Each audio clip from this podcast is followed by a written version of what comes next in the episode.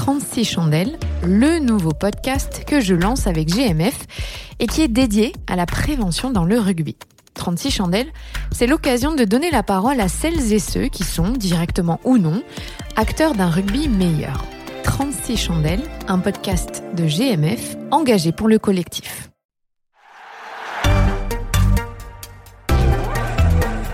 Bonjour et bienvenue dans Crunch, le podcast qui fait croustiller le rugby avec la rédaction de l'équipe. Bonjour la rédaction de l'équipe.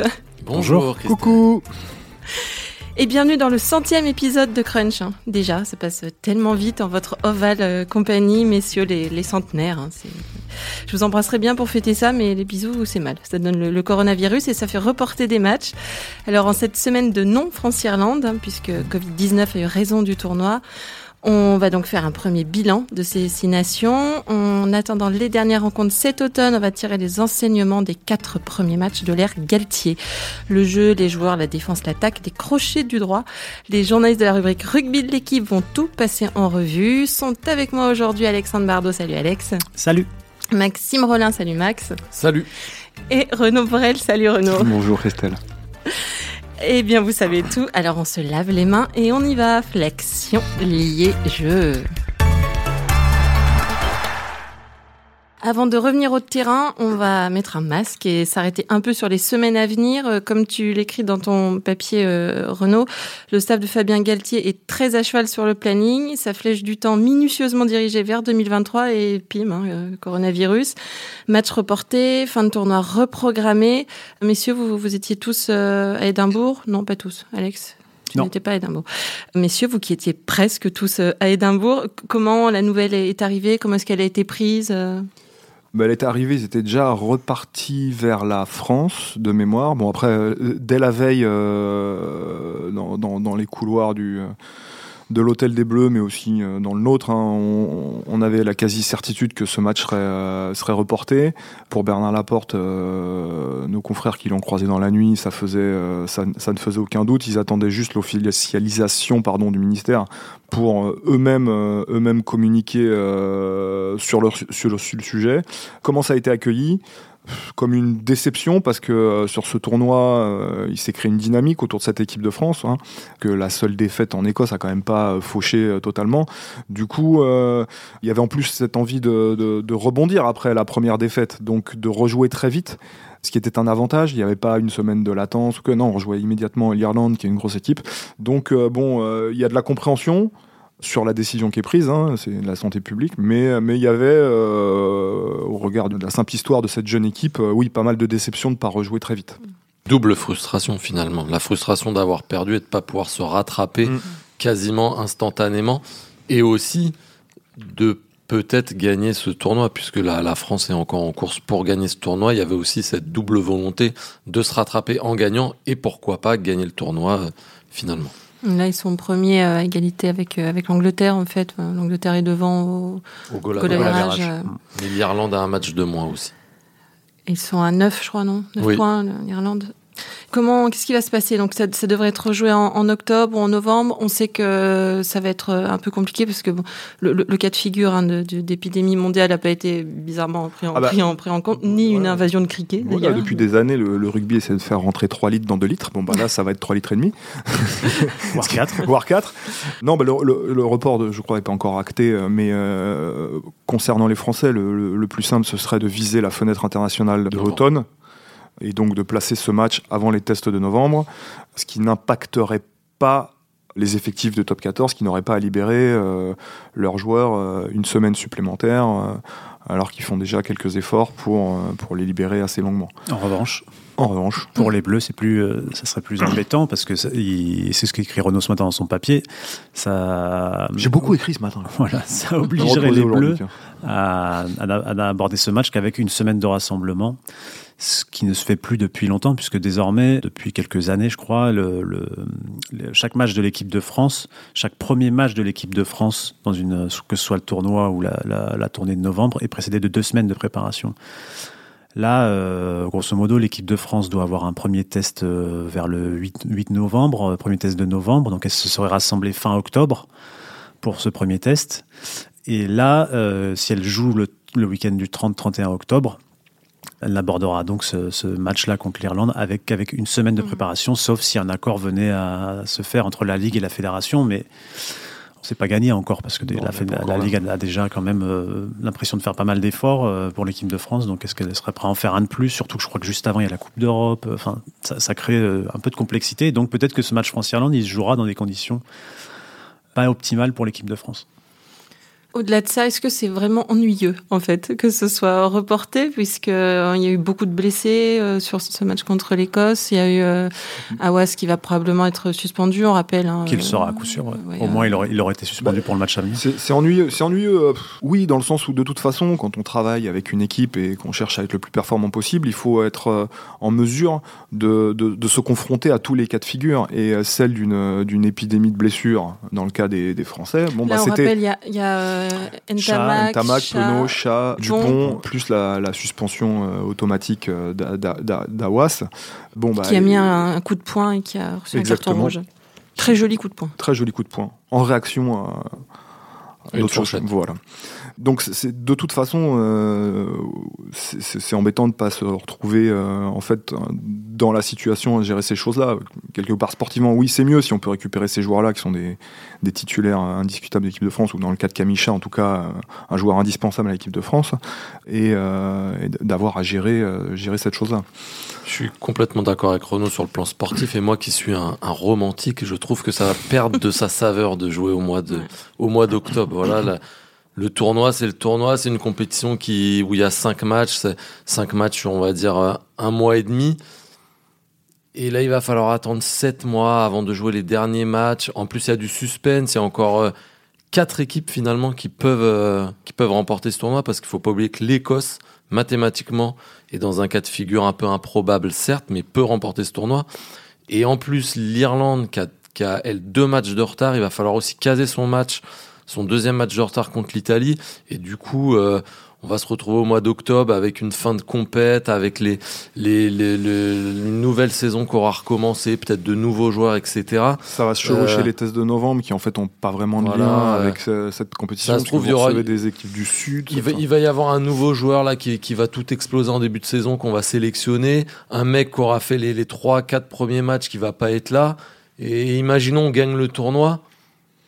En fait, c'est marrant parce que il y a quelque tournoi, chose qui va être cassé pour C'est moi. un peu comme le théâtre, il y a une unité de temps en fait. Ouais. Et le tournoi, ça se joue en un mois et demi euh, l'hiver, et c'est ça qui donne la, c'est aussi ça qui donne la magie au truc. Et on voit que parfois il y a des matchs amicaux, par exemple, de préparation à la Coupe du Monde, des France-Angleterre ou des France euh, Yacos récemment, ça n'a jamais la même euh, magie en fait. Quand c'est le tournoi. Bon, bah, il y, a cette espèce de d'élan, de caravane qui se déplace comme ça. Bon, bah là, ça sera en novembre, enfin en octobre, a priori. Et puis là, c'est renforcé par en plus que dégage cette équipe. quoi. C'est une équipe qui est, qui est sympa, euh, qui a, qui a démontré euh, euh, des, des vertus sur les trois premiers matchs euh, qui, qui font qu'on a envie de la revoir. Quoi. Même si elle a perdu ce coup-ci, elle n'a pas euh, suffisamment perdu comme ses prédécesseurs pour, pour qu'on n'ait pas envie de la revoir euh, tout de suite ou qu'on se dise, bon, euh, rebosse un peu et revient plus tard. Non, non, non, on a- les, les supporters, euh, on les entendait en montant dans l'avion, euh, voilà, ils chambraient un peu la, la qualité de la prestation sur euh, à Murrayfield mais, euh, mais on sentait qu'ils avaient fait le déplacement parce qu'ils avaient envie de voir cette équipe et donc euh, ils avaient aussi envie de la voir se racheter la semaine prochaine. Quoi. Bah, ils avaient tellement envie de l'avoir qu'ils l'ont attendu euh, près de deux heures à la, à- au coup de sifflet final dans un froid glacial. Ah ouais, vraiment. Et, et voilà, ils avaient envie de réconforter les joueurs. Ils, ils ont crié des allées les bleus. Voilà, on aurait pu imaginer que bon, après cette défaite-là, ils, ils- ils rentrent euh, soit à l'hôtel, soit euh, soit euh, dans aller euh, boire quelques coups dans les bars pour oublier un petit peu cette défaite. Et là, et là c'était pas le cas. C'est pour ça que je rejoins Renaud. On sent vraiment qu'il y a un- quelque chose qui, qui s'est peut-être créé là euh, récemment derrière cette équipe qui avait qui avait regagné finalement. Justement, on va revenir au, au match de dimanche. Euh, bon, dans le vestiaire, après avoir battu l'Angleterre, l'Italie et le Pays de Galles, ils chantaient Freed from Desire. Bon, dimanche, c'est de la victoire hein, dont ils ont été libérés. Première défaite de l'air Galtier, 28-17 en Écosse, on l'a dit. Il faudrait voir avec des statisticiens, mais justement, ils calculent pour le Grand Chelem, c'est fini. Hein. C'est, euh, je crois que... Voilà, alors, euh, moi, je suis pas Je du suis tout sur le problème spécialiste. depuis dimanche, euh, mais j'ai pas encore trouvé la solution. pas du tout spécialiste en statistiques, mais euh, c'est un peu là, comme les avions là quand ils tombent. Là, il y a une statistique là, c'est la loi de Murphy quoi. C'est-à-dire que quand toutes les emmerdes arrivent, bon bah là l'avion il tombe. Bon bah là ça a commencé par Kamicha qui euh, qui pète à deux minutes des hymnes. C'est voilà. Derrière il y a ce, pla- plaquage de cross ou carton jaune avec un autre arbitre ou dans d'autres lieux, ça aurait pu être carton rouge, voire double carton avec euh, l'ULMC qui implique. Enfin bon, bref, donc là, encore des emmerdes. Puis bon, la suite, vous la connaissez, le, le carton rouge, le Ntamak qui, qui, sort aussi, oui, le chaos. Enfin vraiment, c'était, euh, il y avait tout, tout, tout, tout s'est amoncelé pour, euh, pour, pour rendre difficile cette partie au bleu, qui néanmoins était quand même rentré dans la rencontre de manière beaucoup plus mollassonne que les, euh, que les, que les trois précédentes, avec un, un, déficit d'engagement que je m'explique pas, mais, mais, mais, mais, qui quand même, euh, qui quand même euh, explique ce qui s'est passé. Je pense que c'est un petit peu inconscient finalement. Parce que tout le monde s'imaginait que ce, que ce, déplacement en Écosse, c'était une formalité, mm. et que le gros match, ça allait être contre l'Irlande. Et personnellement, le, le, la veille du match et le matin du match, en se baladant, on a croisé euh, pas mal d'anciens internationaux qui, qui parlaient comme si le match était gagné. On a vu que finalement, euh, c'était pas si, euh, si simple que ça. Et qu'est-ce qu'on peut en tirer un peu comme enseignement? Parce qu'on a vu que l'équipe de France avait failli un peu partout en défense, en attaque, en, en matière de, de discipline.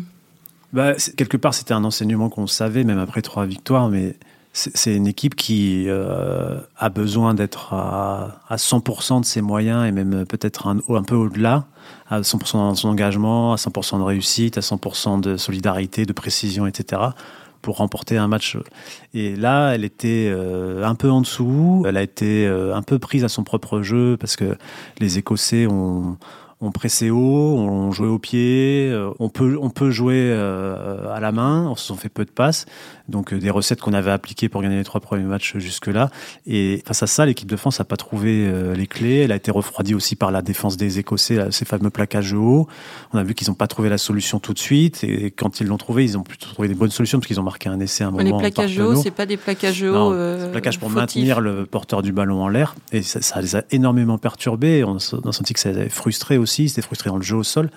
Et en fait, euh, dans ce moment-là, ben, ils ont un peu euh, perdu le fil. Alors il y a un manque, je pense, effectivement, je pense qu'il y a un manque d'engagement. Euh, peut-être, je crois que Fabien l'a quantifié à 10%. C'est très dur à dire, mais il n'y a, effectivement pas eu la même énergie que d'habitude aussi peut-être lié au fait que comme les Écossais ne jouaient pas avec la défense, c'est souvent l'équipe de France depuis le début du tournoi, elle s'est nourrie de sa défense. Elle a trouvé son énergie là-dedans, elle a mis du rythme dans les matchs via la défense, en, montant fort, en plaquant fort, en créant des, des pertes de balles chez l'adversaire. Là, elle n'a pas réussi à faire ça parce que les Écossais, on peut jouer en fait, ont tout de suite euh, décidé de taper dans les angles, taper en troisième rideau. Que ils ont fait 89 passes les Écossais. Les Français avaient fait peu de passes depuis le début du tournoi, mais c'est en dessous de tout ce qu'avaient fait les Français jusque-là. Et voilà, donc privé de cette arme-là, euh, bah, il y a eu vite cette impression que, que l'équipe de France n'avait pas la solution pour mettre cette espèce d'enthousiasme, d'énergie qu'elle avait réussi à mettre jusque-là dans les matchs. Ce qui est étonnant, c'est qu'elle avait, en première mi-temps notamment, alors elle avait, elle avait trouvé euh, des, des, elle avait réussi à créer des mouvements pour déstabiliser cette équipe écossaise, notamment en jouant euh, beaucoup au près, avec du jeu à une passe, en utilisant la puissance, ou à zéro passe, en utilisant la puissance de ses avants. Et, là, pour le coup, euh, l'Écosse, c'est un vrai déficit qu'elle a, c'est un défaut de puissance face à ses adversaires. Autant l'équipe de France peut pas se permettre de jouer comme ça si elle affronte l'Afrique du Sud, ni même la Nouvelle-Zélande ou l'Angleterre. Autant face à l'Écosse, faut qu'elle utilise ça les joueurs puissants, rapides. Elle avait trouvé aussi des solutions en jouant euh, par des passes au contact. Mm. Ça aboutit à l'essai de, de, de, Penaud, cette, euh, cette, cette, séquence. Mais finalement, elle a, elle a très peu répété euh, cette, forme, cette forme de jeu quand elle a possédé le ballon dans le camp, dans le camp écossais et ça a été quelque part, notamment en deuxième mi-temps, une surprise pour, pour moi de ne pas la voir euh, euh, se, se, jeter dans ce, dans ce jeu-là. Alors comme c'est une très jeune équipe, je me dis qu'elle a été vraiment perturbée par euh, bah, la loi de Murphy, c'est-à-dire ce, cumul d'emmerdes qui, qui fait que un moment on se dit mais qu'est-ce qui se passe aujourd'hui? Il n'y a rien qui marche alors que tout marchait sur les trois premiers matchs. Donc effectivement, c'est un bon shoot de croissance qu'elle a pris, j'imagine. Après, malheureusement, le fait de jouer à 14 pendant un peu plus d'une mi-temps, hmm. Je pense que ça a quand même tué cette équipe de France, même si elle n'était pas dans un grand jour, même s'il y avait tous ces éléments contraires. Tu parles du carton rouge d'Awas, mais avant ça, il y avait, le jaune de. C'est pour ça que je 50 minutes à 14. un peu plus d'une mi-temps. Je pense que malgré tout ça, elle aurait fini par l'emporter à 15 contre 15. J'en suis persuadé. Et peut-être que contrairement à tous les autres scénarios qui se sont passés depuis le début du tournoi, on aurait peut-être eu une victoire à la dernière minute, un petit peu pour conjurer le sort. Tu serais pas en train de euh, me piquer mon raisonnement d'avant-match, toi Des, des- pas du tout. Des, deux ou quatre dernières années. Et ça aurait pu euh, permettre voilà, d'avoir un nouveau scénario. Alors, je dis pas que ça aurait tout réglé. On serait peut-être pris une gamelle justement la semaine d'après contre l'Irlande, qui nous aurait peut-être fait encore plus mal parce que on se serait vu déjà soulever le, le trophée.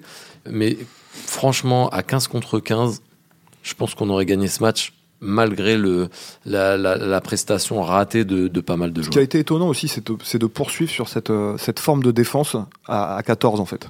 Parce que donc euh, automatiquement vous êtes en sous-nombre. C'est déjà une défense difficile quand vous êtes euh, au complet, d'aller couper les extérieurs comme ça, de monter, de redescendre, de rusher. Et là, justement, sur des situations de, de, de- de sous-nombre défensif, peut-être que euh, attendre un peu, contrôler, jouer avec les, les- les lignes de touche, ça aurait, euh, ça aurait déjà d'une brûlé moins de kérosène et deux euh, ouvert moins d'espace. Je pense qu'ils l'ont pas dans le. Ils l'ont pas dans le, Ouais, dans dans, le disque dans, dur le- dans le, aujourd'hui. regi- dans le registre, pour le moment, ils l'ont peut-être l'instant, pas. cette, défense, ce- Tu m'aurais cette pas piqué variation mon en raisonnement défense, de fin de match, toi. Non, je ne crois pas. Ah non, non, non. Je, je ne parle jamais rugby avec toi, tu le sais. C'est beau les bromances. Pour finir, on se fait un petit bilan, messieurs. Quatre matchs, trois victoires, beaucoup d'espoir, une flamme rallumée chez les supporters, quelques belles choses en, en matière de jeu, quelques belles certitudes en matière de joueurs. Pas vous me donneriez chacun euh, point positif en matière de jeu de joueurs euh, Alors, comme, comme dirait le- la seule personne dont la, dont la vie compte dans ce journal après le mien, tire du sautoir. non, mais pour, pour, pour paraphraser un peu ce qu'il a dit, c'est. euh, euh, je pense que quand on gagne de la manière dont on a gagné contre l'Angleterre, euh, c'est-à-dire avec un, avec un système, avec euh, des convictions qui ne ressemblaient pas du tout aux dernières victoires contre l'Angleterre, qui étaient des exploits euh, hormonaux, quoi, presque. Même chose au Pays de Galles. Même, et voilà, même chose au Pays de Galles, quand on gagne, quand on, comme on réussit à gagner au Pays de Galles, qui est une, une énorme équipe depuis euh, 10 ans, vraiment, surtout chez elle, qu'on avait pu battre nous-mêmes depuis 10 ans. Je pense qu'effectivement, on, on installe des, des certitudes et qu'on peut remporter euh, beaucoup, euh, beaucoup de matchs. Voilà. Donc je, je pense que c'est la première satisfaction de, de, de- de ce tournoi, c'est ça. Mais elle sera vraiment concrète que si elle dure, en fait. Mm. Et pour ça, bah, il y aura l'Argentine, pour ça, il y aura la tournée de novembre avec les, les Sud-Africains qui viennent, les, Austra- L'Australie les Australiens aussi. et la Géorgie. donc, voilà. Fin, fin de mon histoire, de mon raisonnement que je n'ai piqué à personne. Pour prolonger ça et le rendre un peu ah oui, c'est vrai. Mais je l'ai emprunté, je l'ai cité. pour prolonger ça et rendre ça un peu plus euh, intellectuel, je, Oh, le boulard. je dirais que Ce En n'est pas fait, le fils de Fabien Galtier pour il y, rien. a, il y a eu- il y a, il y a eu comme la- l'apparition d'une d'une d'un début de culture en fait au sein de l'équipe de France. Les, les trois victoires euh, marquent ça, mais au-delà de ça, il y a une forme de travail, il y a des règles qui ont été établies. Il y a euh, une culture aussi de- en, termes de, sur le terrain qui, qui se ressent. Euh, Il parlait de, de stratégie et, et vraiment euh, l'équipe de France avait des armes fortes stratégiques. Et ça c'est un, un peu installé pendant. Alors ça- tout ça peut être remis en cause par plein de choses à l'avenir. Et peut-être que cette défaite va perturber les joueurs. Mais en tout cas, il y a quelque chose qui s'est installé et qui tranche avec ce qui existait auparavant, qui ne ressemblait ni de près ni de loin à une culture, euh, ou- ou alors à une culture de la, de la défaite en fait. Mais il y avait des règles pourtant avant. euh, on nous, on nous, on nous rabâchait quand même. euh, Ouais, des- mais des je pense, règlements, des- je pense que quand, quand Fabien Galtier euh, a intégré l'équipe de France, il a vu ce que, euh, ce que Jean-Baptiste Elissalde a dit plus tard dans une interview dans nos colonnes, où, où il, il s'avouait surpris du comportement de certains joueurs en équipe de France, qui parfois, euh, si, je si j'élargis le truc, parce qu'il n'a pas dit avec ces mots-là, Elissalde, mais c'est- il y avait un, peu- des joueurs un peu peut-être consommateurs, un peu pas dans une dynamique de performance. Je crois que ils ont tranché, ils ont écarté. euh, il y a une génération qui est partie, ils ont installé cette génération-là qui pourrait être peut-être plus facile à façonner. Et je trouve qu'ils ont, pour l'instant, réussi à à mettre en place ce qui ressemble à un début de culture et ce qui fait euh, beaucoup de choses, je pense, dans, dans le- la- les performances d'une équipe aujourd'hui. Mais ce que je trouve rageant, du coup, par rapport à ce que dit Alex, c'est qu'on est retombé finalement sur ce match un peu dans nos travers et je me disais que ça allait pas arriver. Et finalement, c'est revenu. Comme l'ont dit certains de nos fait- collègues, on a retrouvé euh, notre équipe de France. Ça ressemble, Pas- ça ressemble au match de l'Italie, sauf que il y a beaucoup, plus- sauf que l'Écosse est un adversaire supérieur et que euh, et que et que en plus euh, il y a un concours- divers concours de Oui. circonstances qui font que tu te prends les pieds dans le tapis. Mais malgré tout-. Je, je nous pensais à l'abri de, de ça. Non, mais ça pour le coup c'est culturel, ce genre de. Ouais, c'est culturel, mais je me Ouais, dis, puis- et je me disais, on, on- on va, on va passer un cap sur ça. Et finalement, c'est revenu. Maintenant, la question que je me pose, c'est est-ce que ça va vraiment nous servir de leçon Parce que par exemple, en conf de presse, le lendemain du match, le lundi matin, Fabien Galtier et Raphaël Ibanez ont avoué qu'ils avaient parlé de la, possibilité que les Écossais ciblent euh, Mohamed Awas par rapport à son tempérament, voilà, euh, euh, sur la réaction et que ça pouvait arriver. Et puis finalement, ils nous ont dit, Mohamed Awas, depuis le début du tournoi, il est exemplaire. À aucun moment, il a mis un pas de côté. Donc ils se sont dit, non, on écarte le sujet, il n'y a pas de sujet. Et malheureusement, Mohamed Awas a été ciblé. Malheureusement, il a mis un coup de poing. Et Fabien Galtier a, a bien dû reconnaître que bah, du coup, c'était un sujet et que peut-être qu'ils a- ils auraient dû en parler. Donc je me dis que tout ça va peut-être leur servir de leçon et qu'on ne retombera plus dans ces travers. Maintenant, euh, on reste latin, euh, donc peut-être que, que Et romantique comme toi. et romantique comme moi. Voilà, peut-être que ça arrivera. Donc ça, c'est un petit peu l'aspect négatif. Je, je, je nous pensais un petit peu à l'abri de tout ça. Après, il faut, faut pas. Bon, c'est- une culture jeune, donc euh, bon, forcément soumise à des hauts débats. Puis il faut pas oublier qu'en fait, euh, au niveau international, il y a très peu d'équipes qui échappent à- à- aux accidents. Euh, L'Angleterre qui a finalisé la Coupe du Monde l'an dernier, elle mène 30 à 0 à la mi-temps contre l'Écosse ou quelque chose comme ça, et ça finit à 30-30 et ils se font transpercer de partout en deuxième mi-temps. Et quand ils font, ils font et, et et après leur finale de la Coupe du Monde, ils font un match catastrophique en France, enfin un très mauvais match en France, au-delà même de la performance des Français. Donc bon, ces accidents, euh, ils arrivent et ils arrivent peut-être pas encore plus fréquemment quand on a une équipe Oui, comme puis c'est ça. pour ça que les euh, grands chelems sont pas si courants, enfin si Oui, pas oui. si courants non plus. C'est clair. Ton point positif, du coup, toi, Maxime, ce serait, ce serait quoi? Ah, positif, on peut ressortir quand même, euh, moi je dirais quelques joueurs.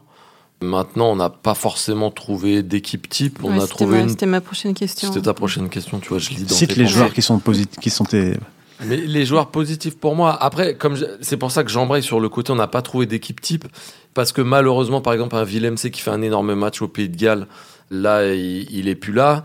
J'allais parler de Dupont, voilà, on en a beaucoup parlé, là, il, il s'est un peu éteint, mais il a été peut-être pris par un peu tout. C'est dommage que Romain Ntamak n'ait pas pu jouer un match entier. J'aurais bien aimé voir justement, euh, on parlait de tous ces éléments avec un Romain Ntamak pendant toute la partie. Je me demande si on n'aurait pas quand même fini par le gagner ce match, je le répète, à 15 contre 15. Donc je citerai Romain Ntamak. C'est vraiment dommage là qu'il n'ait pas pu enchaîner. Ça faisait très longtemps qu'on n'avait pas vu un, un ouvreur euh, jouer 4-5 matchs de Oui, suite. parce qu'il est sorti à la. quoi, Il est sorti à la septième. septième sur, sur commotion. Et justement, avec une charnière, j'inclus, c'est pour ça que j'inclus la charnière. Voilà, j'avais envie de, de voir cette charnière. Je trouvais que c'était positif. Ils n'ont pas euh, tout le temps euh, eu euh, 9 sur 10 euh, les lendemains de match dans l'équipe, mais j'ai trouvé que, que la charnière euh, apportait quelque chose. Après, ce que je. Alors là, je reviens un petit peu au négatif, c'est que bah, malheureusement, on n'a on n'a pas d'ailier. Donc ça, c'est, ça va être un problème. Parce que Damien. Penaud euh, n'a- quasi pas joué. Et pour les autres, euh, pour moi, Gaël Ficou n'est pas un ailier. Donc euh, et voilà, il y a quelques, quelques postes quand On même n'a qui pas peu... parce que Penaud se blesse euh, souvent, mais. Oui, parce que non, mais c'est ce que je dis. Mm. Il a pas pu jouer parce que euh, il a été blessé au mollet. Là, malheureusement, il a joué 60 minutes. Il est ressorti parce qu'il a pris un coup sur l'autre mollet. Il y a quand même quelques postes un petit peu encore en souffrance. Moi, je, nu- je nuancerai un peu sur l'équipe type parce que c'est vrai qu'il y a des postes qui restent encore euh, un peu euh, vacants ou euh, sur lesquels il y a des interrogations. On peut, au, au talon, par exemple, on peut se demander qui aujourd'hui est de marchand ou de chat à 100% dans un cadre euh, où ils sont vraiment en concurrence, euh, qui serait, qui serait le, patron. On peut se poser la question au centre. Aujourd'hui, euh, est-ce que Ficou doit, retourner, doit revenir au centre à la place d'Arthur Vincent? Est-ce qu'il faut un autre joueur d'un autre profil que Ficou Vakatawa? Il va te manquer du monde là, parce que s'il te manque un, Et- un talon, s'il te manque un deuxième ligne, s'il te manque un Et pour moi, il manque pas un deuxième ligne. S'il te manque deux ailiers et je mets quand même un bémol sur l'arrière, j'attends quand même de. Je suis Euh. pas sûr que Anthony Boutier euh, fasse 20 sélections de, de suite. Pour moi, tous ces joueurs-là, tous ces joueurs, les Boutier, Awas, euh, Willem C, sur lesquels il y avait beaucoup de doutes de, au début du tournoi, parce qu'on savait pas, en fait, on les avait jamais vus à ce niveau-là. Aujourd'hui, ils ont prouvé, et pas que sur un match, sur un enchaînement, qu'ils étaient capables de se hisser au niveau international. Et c'est, et c'est, Ouais, alors là, ça je suis pas pas dire d'accord qu'ils avec vont toi parce que Willem, ça a le- fait un gros laisse-moi match. finir, et- s'il te plaît. ça veut pas dire qu'ils vont s'installer durablement, mais je pense qu'aujourd'hui, c'est au moins une grosse avancée. Et à mon sens, aujourd'hui, la performance en Écosse de Willem C ne remet pas euh, complètement en question sa, ca- Sa sa, place. ni sa capacité en fait à être performant à ce Mais niveau-là. si, c'est malheureusement le drame de, de l'équipe de France depuis plusieurs années, c'est que parfois des joueurs ont fait voilà un tournoi ou deux trois matchs, on les a encensés, c'était les génies, et malheureusement ils ont 12 sélections comme Willem C ou 8 sélections. Alors, Et euh, on verra, mais je crois, je crois que la performance d'un Willem moi C je, je pense au pas que Pays de Galles euh, montre que c'est pas c'est pas fait combien- à l'arrache en fait. Non mais pas combien fait, euh, de joueurs ont fait des performances comme ça? On Ah, peut mais- reprendre tous les journaux où des mecs ont eu des 9 et ils sont bloqués à 10 sélections même pas. On en a une tu tripotée. peux t'attacher au Moi, c'est ça oui, qui me- sûr, mais Est-ce que tu C'est ça qui me arbitrer, dérange. euh, Renaud? Euh, oui, je vais arbitrer, tout à fait. Hein. Vous sortez et on termine l'émission avec Christelle. Non, non, je- je- alors pour le coup, je, ça, va être, ça va être ni oui ni non. Je pense qu'en fait, le problème de l'équipe de France, c'est plutôt euh, sa, sa réserve. quoi. C'est-à-dire que pour moi, euh, Gaël Ficou, un super ailier, c'est un très bon centre, mais c'est un super ailier aussi. Donc ça te, ça te, ça te sauve un peu la, mise. Damien Penaud, c'est un joueur qui a fait des grands matchs face à des grandes équipes. Il peut se trouver, mais donc voilà. Donc on a deux ailiers. Mais derrière, c'est compliqué. Vincent euh, Vakatawa, ça a été intéressant d'un point de vue euh, défensif euh, et euh, bon, on attend de voir ce que ça peut faire là. La charnière, pour moi, il y a même plus de questions à se poser et je trouve Merci. qu'il faut louer. euh, non, mais faut louer, euh, faut louer euh, le, le staff de pas avoir après les difficultés de Ntama co- contre l'Italie, de pas avoir dit oh là là vite, on change. Machin. Non, non, on a dit qu'on les laisserait s'installer, on s'installe. Et surtout quand on voit le la troisième ligne. La troisième ligne aujourd'hui, la troisième ligne aujourd'hui, il y a absolument aucune raison de de, de, de toucher. C'est un c'est un très bon équilibre. Ils ont chacun leur rôle, chacun leur qualité.